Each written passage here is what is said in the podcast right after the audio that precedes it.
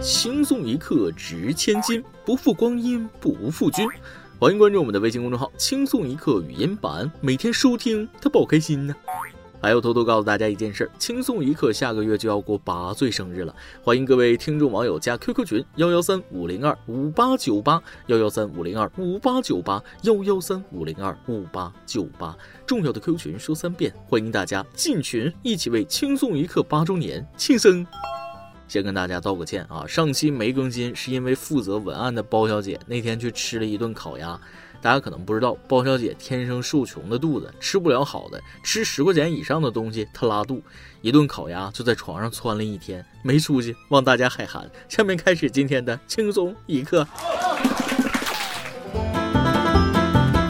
今天早上上班啊，发生了一个趣事，老有意思了。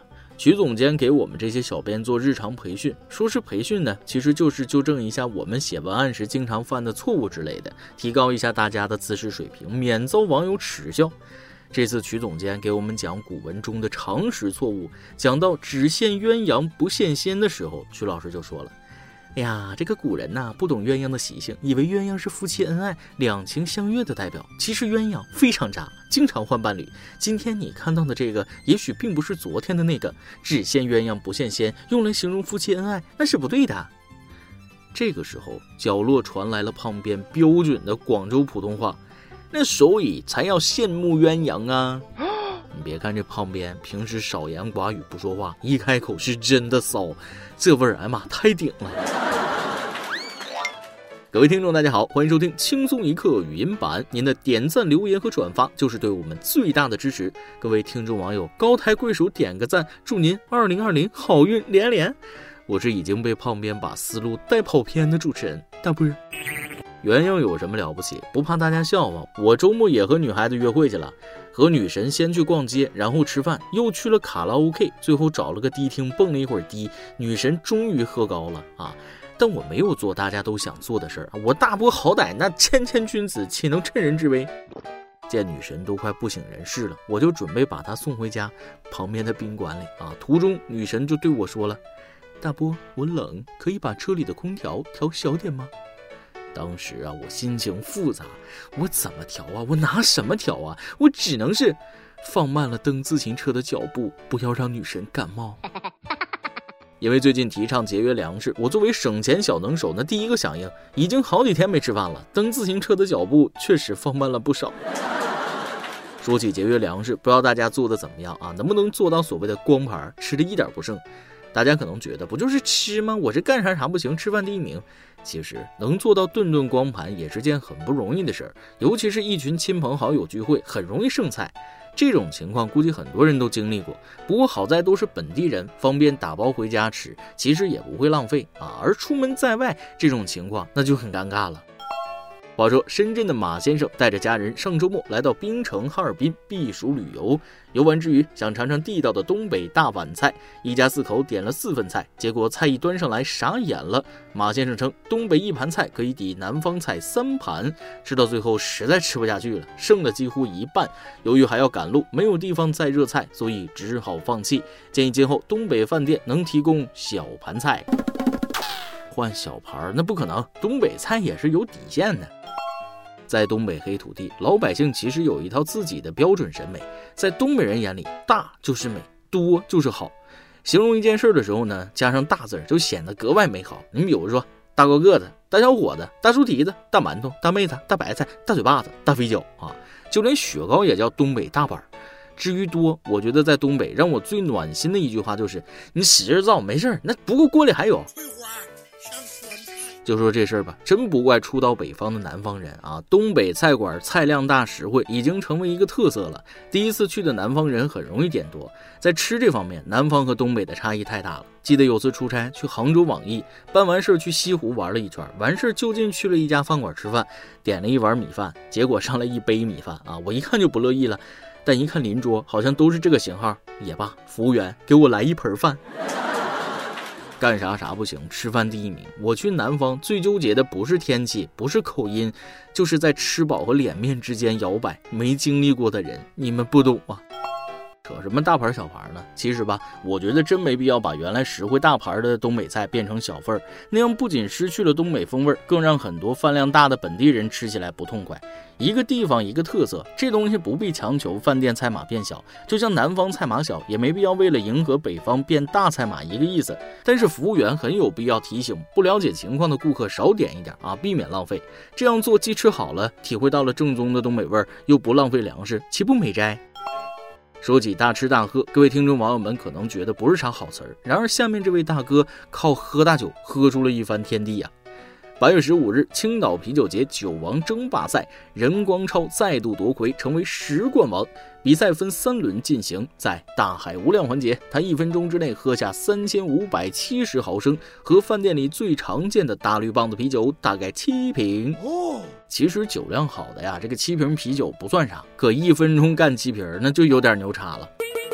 据说之前他已在啤酒节赢得数辆汽车，又用卖车钱买了房。最厉害的是，他还把采访他的女记者娶回了家，可以说是喝酒喝出了人生巅峰啊！你们瞅瞅，人家来青岛是比赛的，他来青岛那是进货的呀！一年一度的啤酒节就是他发工资的日子，咋就这么能喝呢？讲真，买车买房啥的我都忍了啊，喝酒还能娶了采访他的女记者。过分了啊！同样喝酒，那差距咋就这么大呢？这要换了我，估计有能耐挣这个钱，没能耐花这个钱，还买房，都留着钱看病吧。跟大家说，我不差这点钱，兰博基尼五元的代金券，我说扔就扔啊！买个玩具车还用代金券，太没面了。下面跟大家说个臭不要脸的事儿，恶心人。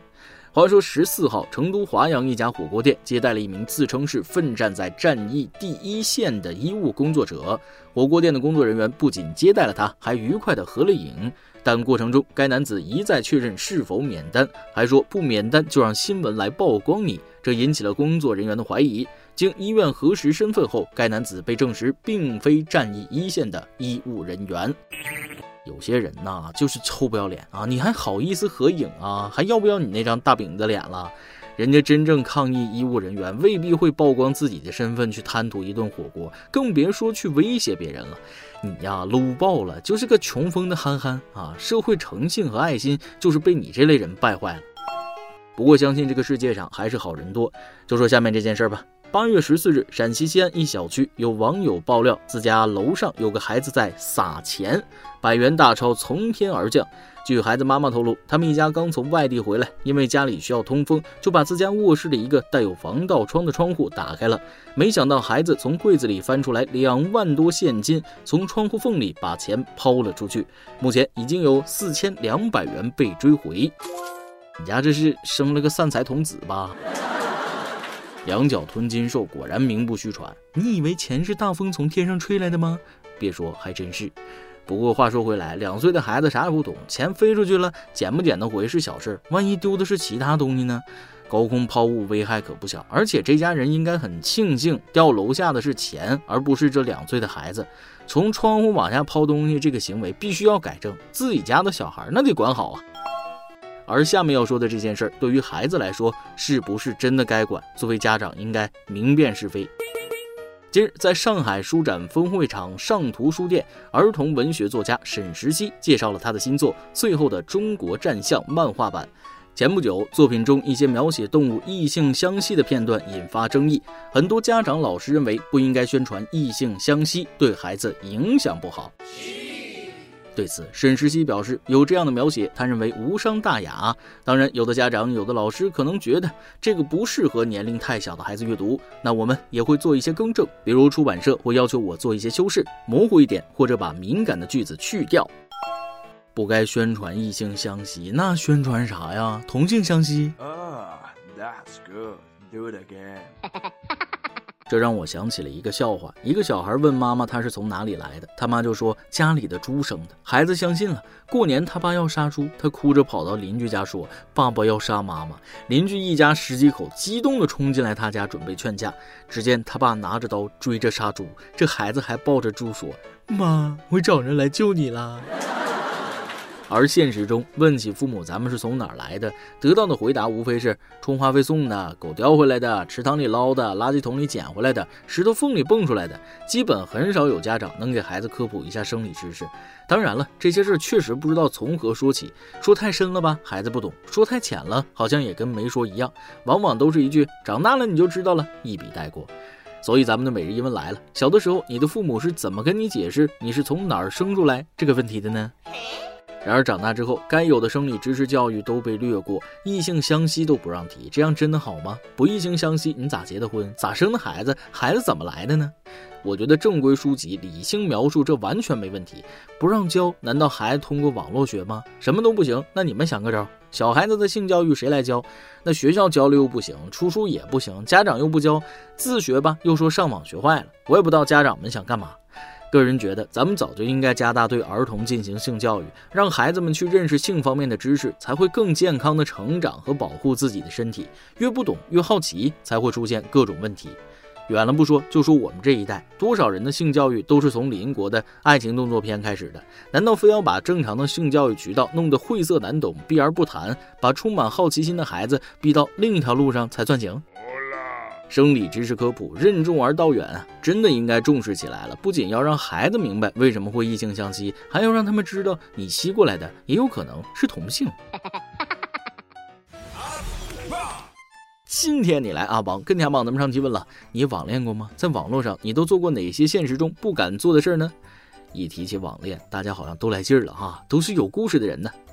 微信有爱追风说了。我都网恋五年多了，还没在一起，算不算二十一世纪最长网恋？就是把情侣该做的事，情侣头像、互送礼物、暧昧聊天、语音电话都做了，还没开过视频，见过真人，实在不懂我们俩这样做的意义何在。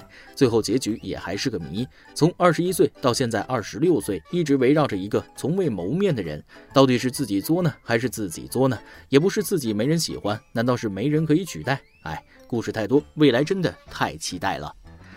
微信网友杨红茹说了：“网恋那是十几年前的事了，约好见面的时间，把自己搞得像乞丐一样。他欣喜地拥抱了我，各种感动。后来各种原因没有走到一起，祝福他。”云夜网友孙书记说了：“不知道网恋的人是怎么联系上的，真的好想知道。我也上网这么多年，怎么从来没有陌生人和我搭讪呢？不过我对网恋还是持谨慎态度的，感觉不太安全。”在现实中怼领导怼同事，他们说我脾气不好，可我觉得是他们工作太差劲，让我忍无可忍才怼的。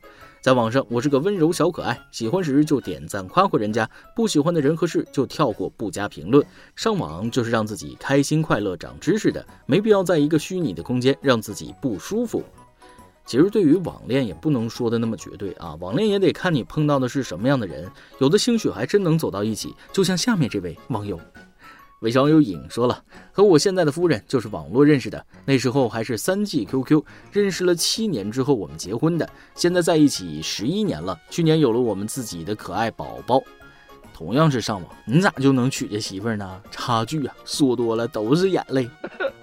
今天的每日一问：小的时候你的父母是怎么跟你解释你是从哪儿生出来这个问题的呢？再来一段。相信大家微信里啊，经常有美女加你做推销，平时跟你分享一些产品啊之类的。我碰到这种的，那一个都不删，因为好多游戏需要分享领福利，分享给朋友不好意思啊，我就往这美女这分享。就这样，她天天给我分享股票，我天天给她分享游戏，相安无事，岁月静好啊。一首歌的时间，唯想有那个男人想点一首歌。我是个巴萨阿根廷双料球迷，今天真的是有生以来最难受的一天。看完今天凌晨三点的比赛，简直了。其实赛前大家都知道结果如何，但谁也没想到竟然能这么惨。九十分钟对于屏幕前的我们而言也是酷刑，情不自禁的干嚎几声，再骂两句已是常态。强烈的窒息感也并非从前没有体验过，但看见他们落寞的眼神，还是会心如刀割。从罗马城零比三到安菲尔德零比四，再到今夜里斯本的二比八。这三年，我们是眼看着球队一步步向深渊滑落的。在 FCB 一百二十年的历史中，有无数次低谷，所有疼痛酸楚，几十载以后，也不过只是讲故事的人口中那一段动荡期的往事。只是对于现在的巴萨这支二十一世纪至今最成功的球队之一来说，对于梅西、苏牙、阿尔巴这些几乎拿遍了所有荣誉、处于职业生涯末期的球员们来说，连续三年遭遇史诗级耻辱，以最惨痛的方式宣告王朝的落幕，这让任何人都无法接受。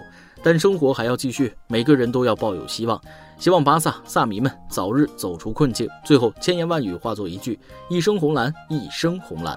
一首巴萨队歌送给所有巴萨球迷，愿巴萨早日重回世界之巅，也祝轻松一刻越办越好。巴塞罗那这支球队算是我足球启蒙的时候第一个关注的球队。记得当时还是罗纳尔迪尼奥主导的巴萨，那比赛踢的好看啊！其实作为一个球迷，对于喜欢的球队有一种特殊的感情，似乎把自己的喜怒哀乐都和球队捆绑的在一起了。球队荣我荣，球队损我损，很能理解。巴萨作为一支西甲传统豪强，低谷肯定是暂时的，相信有一天他能证明自己，重回巅峰。这首巴萨队歌就送给你，加油！以上就是今天的网易轻松一刻，由电台主播讲当地原汁原味的方言播轻松一刻，并在网易和地方电台同步播出吗？请联系每日轻松一刻工作室，将您的简介和录音小样发送至 i love 曲艺 at 幺六三点 com。老规矩，祝大家都能头发浓密，睡眠良好，情绪稳定，财富自由。我是豆儿，咱们下期再会，拜拜。